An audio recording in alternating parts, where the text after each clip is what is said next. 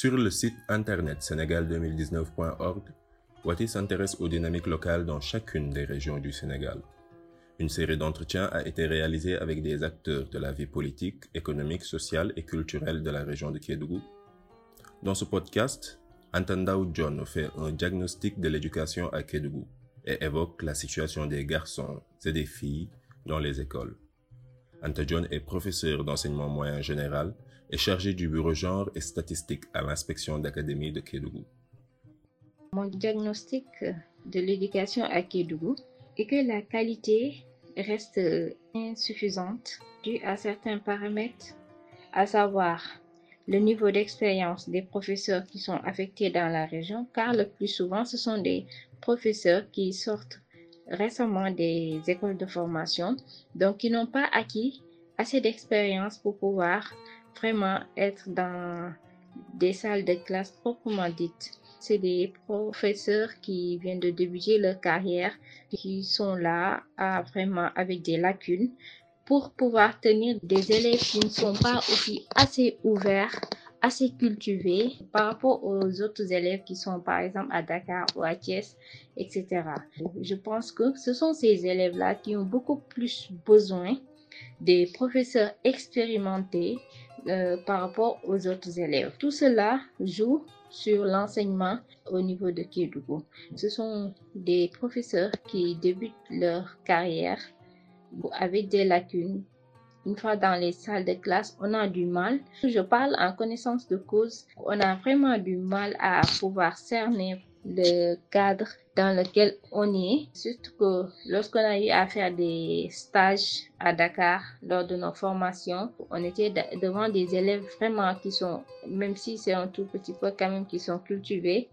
Contrairement ici, vraiment où il y a presque rien, si je peux le dire ainsi, dans leur tête parce qu'ils n'ont pas eu la chance peut-être de beaucoup voyager ou bien de découvrir certaines choses ou bien d'avoir à leur disposition des bibliothèques, des ordinateurs pour pouvoir faire des recherches comme les autres élèves des autres académies. Ce qui pose un peu problème. Lorsque tu fais un cours ici à Kédougou, tu animes toute la séance. Vraiment, il n'y a pas de participation parce qu'ils n'ont rien à sortir parfois par rapport à ce que tu dis, par rapport à ton cours. Tout ce qu'ils peuvent dire, ça se limite à leur quotidien, à ce qu'ils ont eu à vivre dans leur maison, dans leur village. Donc, c'est tout ce que tu peux peut-être parfois produire dans la salle de classe. À part cela, surtout dans certaines matières, c'est tout un problème de dispenser un cours. Durant deux heures de temps, tu es le seul à parler. Tu as beau les inciter à parler, tu n'as aucune réponse. Donc, c'est un peu difficile parfois pour un débutant.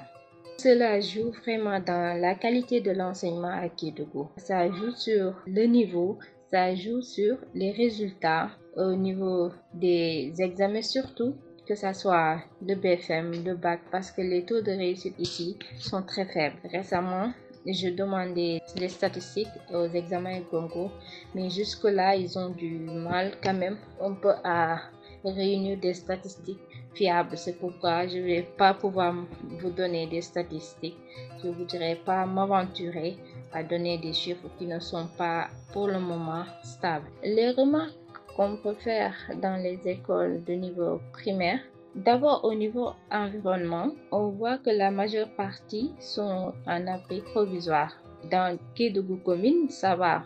On peut dire que la majeure partie des écoles primaires sont bien construites avec euh, du ciment.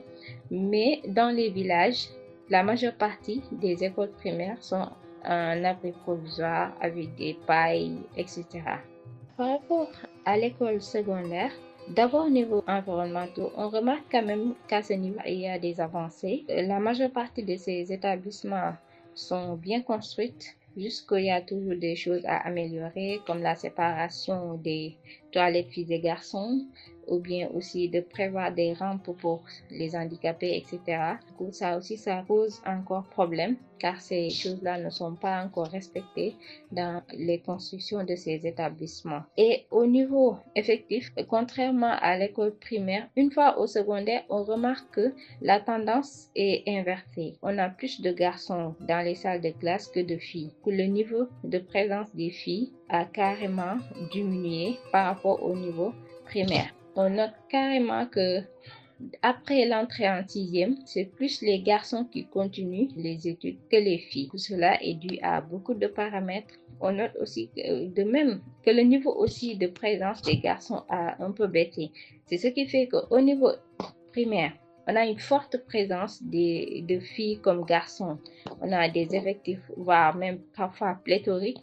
Mais une fois au niveau secondaire, on obtient plus cet effectif. Pour les filles, peut-être c'est parfois dû à des mariages précoces, à des grossesses précoces, etc.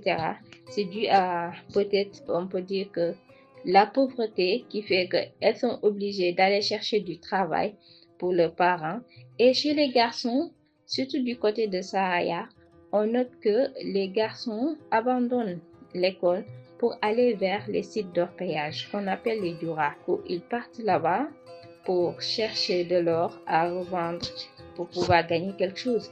Et ça se comprend. Ça se comprend du fait que le pourquoi ils préfèrent partir dans ces duras et que l'enfant a besoin à chaque fois de références dans sa vie, un idole, si on peut dire comme ça. Mais malheureusement pour eux, et que la majeure partie des personnes qui réussissent dans leur village, qui ont de l'argent, ce sont des personnes qui sont parties dans ces sites d'orpaillage chercher de l'or et qui trouvent cet or et ont de l'argent qui reviennent pour s'acheter des beaux vêtements, construire leur chambre, etc. Ils se disent que c'est ça le chemin à, emprunter, que c'est ça qui donne de l'argent et non les études. Ça aussi, c'est un défi à notre niveau, de sensibiliser à savoir qu'ils peuvent aussi réussir avec les études. Au niveau secondaire, on a beaucoup plus de problèmes qu'au niveau primaire. En ce qui concerne l'enseignement universitaire dans la région, Kédougou ne dispose pas d'université, ce qui fait qu'une fois le bac, euh, les élèves vont vers les autres régions, à savoir Dakar, Ziguinchor ou Saint-Louis, pour pouvoir mener des études supérieures. À part cela, nous avons comme école de formation professionnelle ISEC, qui est sur place. Les élèves obtiennent des bourses euh, d'études qu'on appelle le Maki Family. Une fois là-bas, ils vont suivre des études de formation professionnelle pour sortir avec des diplômes professionnels. Dans cet établissement, nous avons des formations de gestion d'entreprise, de ressources humaines, de banque, finance, assurance, de comptabilité, secrétariat, bureautique, etc. Ces genres de formations sont dispensés dans cet établissement.